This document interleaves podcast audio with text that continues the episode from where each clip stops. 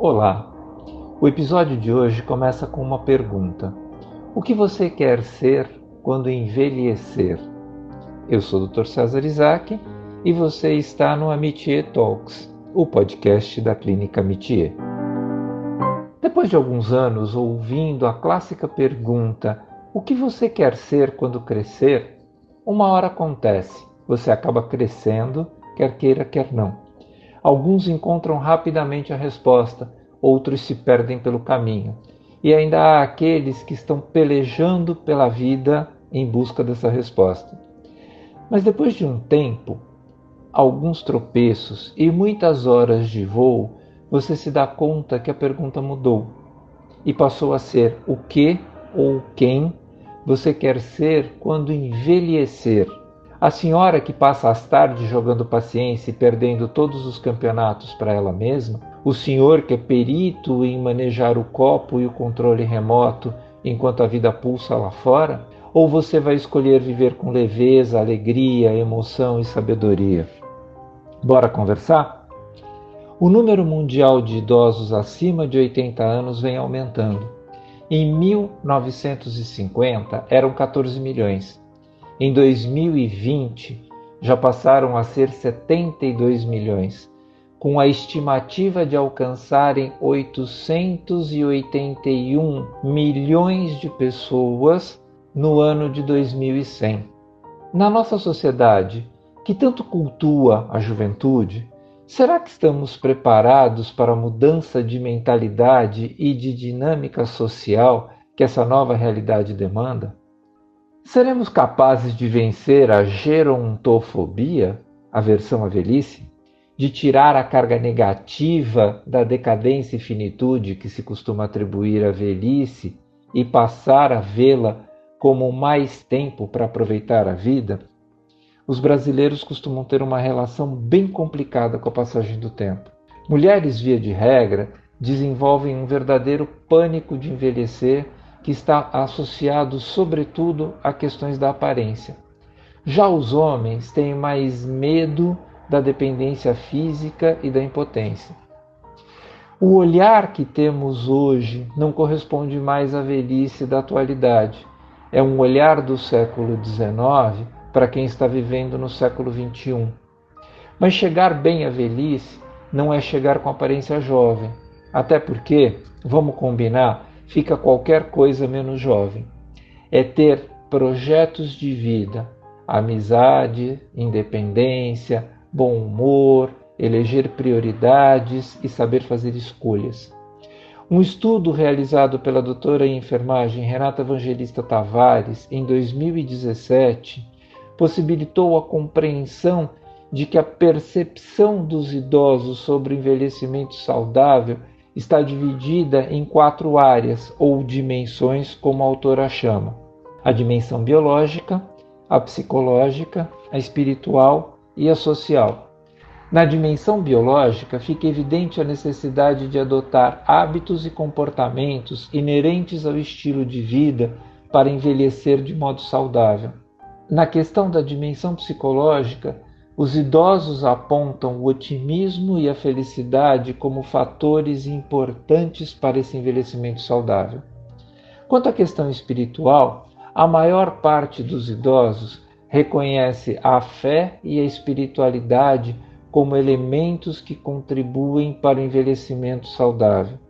Já na dimensão social, eles destacam as relações sociais com família, amigos e companheiros, demonstrando uma necessidade de receber apoio e, simultaneamente, apoiar e contribuir, principalmente com trabalhos voluntários. Esse estudo também reconhece que o ambiente socioeconômico é capaz de restringir ou expandir essas oportunidades e, como consequência, interferir no comportamento da população. Os resultados ainda mostram que é essencial ter-se um projeto de vida. No Brasil, há vários exemplos de belos velhos. Vou falar alguns agora. Caetano Veloso, Gilberto Gil, Ney Mato Grosso, Marieta Severo, Fernanda Montenegro, entre outros. Duvido que alguém consiga enxergar neles, que já passaram dos 70 ou dos 80, um retrato negativo do envelhecimento. Eles são típicos exemplos de uma geração chamada de ageless, ou sem idade. Eles não aceitam o rótulo do seja um velho. Transformam comportamentos e valores, legitimam novas formas de família e se reinventam permanentemente Continuam cantando, dançando, criando, amando, brincando, trabalhando. Recusam as regras que os obrigariam a agir como velhos. Não se transformam em invisíveis apagados, infelizes, doentes e deprimidos. Eles têm um projeto de vida. E o que quer dizer ter um projeto de vida? Se a gente entender que as pessoas não se aposentam delas mesmas, o projeto de vida depende de cada um. Pode ser algo pequeno, grandioso ou a mistura de ambos. Um projeto de vida é uma forma de nos mantermos conectados às nossas vontades. E pode ser aprender a cantar, tocar um instrumento musical, fazer um curso, um trabalho voluntário, conhecer um novo idioma, ajudar a cuidar dos netos, fazer uma horta. Não precisa ser uma celebridade para ter um projeto de vida. A escolha é livre mas a vida precisa ser preenchida com coisas que tenham significado.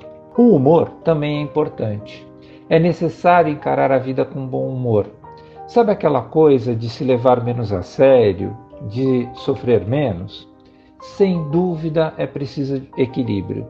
Eu não estou aqui falando de sair por aí rindo à toa ou fazendo piada o tempo inteiro sobre qualquer coisa, mas sim de viver as dificuldades com mais leveza, de ter seriedade sem ser sisudo.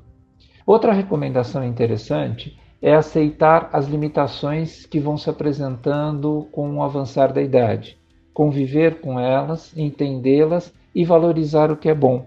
As amizades são fundamentais. Eu vou dizer que amigos são vitais. Quando os filhos crescem e vão cuidar das próprias vidas, a sensação de solidão pode ser grande e aí, mais do que nunca, as amizades têm um papel salvador. Viajar com amigos ou ir a um cineminha, tomar um café, o programa vai do gosto de cada um. Mas é bom saber que se tem companhia, nem que seja para ficar sentado no sofá vendo TV. Portanto, não descuide de suas amizades. Arrume um tempo para sair de vez em quando e bater um papo. Seus amigos podem ser uma grande fonte de alegria. Outro fator que conta é ter tranquilidade financeira. Não é preciso ter muito, mas é fundamental ter o suficiente para fazer o que se gosta. Essa é uma questão individual, mas vale lembrar que um bom planejamento financeiro está diretamente relacionado a outros aspectos fundamentais, como saúde, autonomia, liberdade e segurança. No Brasil, esse conforto do planejamento financeiro é mais difícil do que se imagina. Uma pesquisa realizada pela Confederação Nacional dos Dirigentes Logistas e pelo Serviço de Proteção ao Crédito mostra que pelo menos 21% da população idosa ainda precisa estar no mercado de trabalho, mesmo depois de aposentada, para poder complementar sua renda. Esse número já é alto e deve crescer ainda mais com a pandemia do coronavírus, que acabou retirando parte ou toda a renda de muitos trabalhadores, fazendo com que várias famílias fiquem ainda mais dependentes dos benefícios recebidos pelos idosos. Bom, concluindo esse nosso bate-papo, se você ainda é jovem, eu te convido a pensar na resposta para a pergunta que eu fiz lá no começo. O que você quer ser quando envelhecer? Um beijo e até o nosso próximo encontro.